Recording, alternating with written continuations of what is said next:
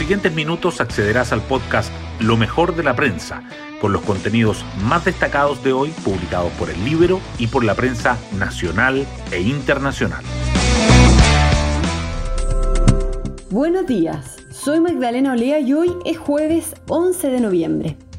Soy siempre autocrítico respecto a comentarios y actitudes machistas que haya tenido en el pasado, dijo el candidato presidencial Gabriel Boric en sus redes sociales, tras la publicación del reportaje de El Libero sobre la acusación de acoso en su contra que validaron dos candidatas a diputadas del Frente Amplio. En el mundo político reaccionaron para que el abanderado de Apruebo Dignidad aclare la situación. En un tema como el acoso, no puede quedar ninguna traza de duda en quien se postula a un cargo presidencial, señaló el abanderado Sebastián Sichel, mientras que Meo dijo que es un caso que debe investigarse. Las portadas del día. Los diarios abordan diferentes temas. El Mercurio destaca que pese al pago de impuestos, más del 90% de los cotizantes que mantenían fondos realizó el segundo retiro de ahorros previsionales. La tercera resalta el fin de las clases virtuales, desde marzo la presencialidad será obligatoria para los alumnos y los colegios. Y el diario financiero subraya que Nexans inauguró la primera fábrica de cables submarinos de alta tensión de Estados Unidos. La acusación constitucional contra el presidente igualmente sobresale.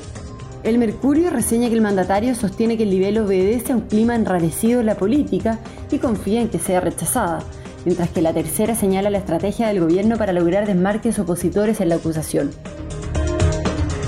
La violencia en la macrozona sur también sigue presente. El Mercurio destaca que el comandante y jefe del ejército lidera los patrullajes, que la convención traslada la sesión de la Comisión de Justicia desde la provincia de Arauco por inseguridad y que los agricultores dicen que desde 2013 denuncian nexos entre mapuches radicalizados de Chile y Argentina. La carrera presidencial es otro tema destacado. El Libero resalta la acusación de acoso contra Boric. El diario financiero subraya que los asesores de los candidatos confrontan ideas sobre la operación renta y la recaudación tributaria.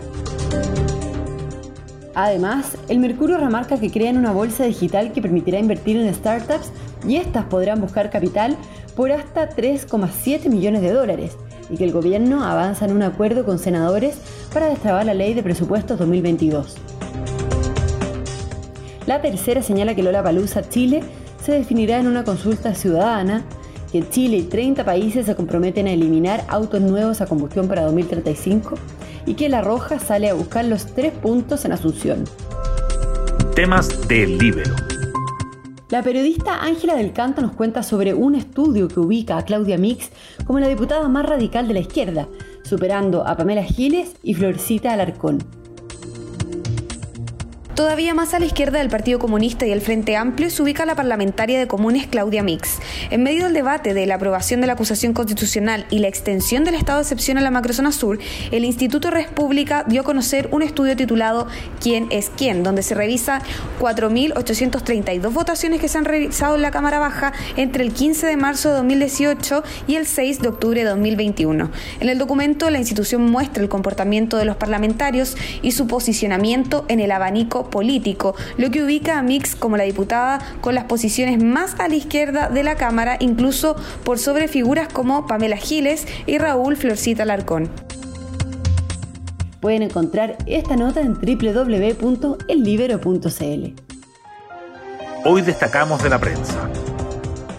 Un día después de que la Cámara de Diputados aprobara el libelo en su contra por el caso Dominga, el presidente afirmó estar convencido de que no existe fundamento para que prospere la acusación y manifestó su confianza en que el Senado la rechace.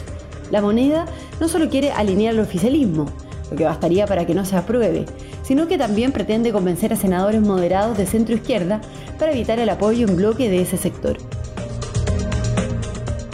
El pago de impuesto no inhibió que el 91% de los cotizantes con saldo hicieran el segundo retiro, un estudio del CIEDES muestra que grabar los rescates, alternativa que ha estado presente en el debate del cuarto retiro, tiene un impacto acotado en el número y desincentivo. Ayer se formó la comisión mixta que zanjará el destino del proyecto del cuarto retiro, pero aún no hay fecha para iniciar la discusión. Sus integrantes anticipan un complejo escenario para los acuerdos. Por otra parte, Proboste y Boric endurecieron las críticas a Carolina Goich. Las clases presenciales serán obligatorias desde marzo para los alumnos y los sostenedores. La resolución del Ministerio de Educación pone término a la enseñanza telemática y a las alternativas no presenciales que se dieron en los últimos dos años. El retorno, fundado en el estado de, de la pandemia y la cobertura de vacunación, será en jornada completa y sin restricción de aforo. Toda evidencia pedagógica y sanitaria apunta que no existe razón para impedir la apertura de los establecimientos, dice el ministro Raúl Figueroa. Las comunas de Cañete y de Tirúa habían estado sobre la mesa para que la convención realizara encuentros con la comunidad, pero la idea finalmente quedó descartada. La Comisión de Justicia, que tenía previsto sesionar el LEU, aprobó cambiar la sede a Lota ante la posibilidad de que haya cortes de ruta. El resto de las comisiones visitará Coronel, Curanilagüe, Laja, Los Ángeles, Talcahuano y Tomé. Y nos vamos con el postre del día. La continuidad del Lola Palusa en el Parque O'Higgins se definirá en una consulta ciudadana. El Consejo Municipal de Santiago aprobó la idea y la alcaldesa Iracy Hasler dijo que la productora Lotus debe entregar todos los permisos para revisarlos antes de citar a los vecinos. Bueno, yo me despido, espero que tengan un muy buen día jueves y nos volvemos a encontrar mañana en un nuevo podcast, Lo mejor de la prensa.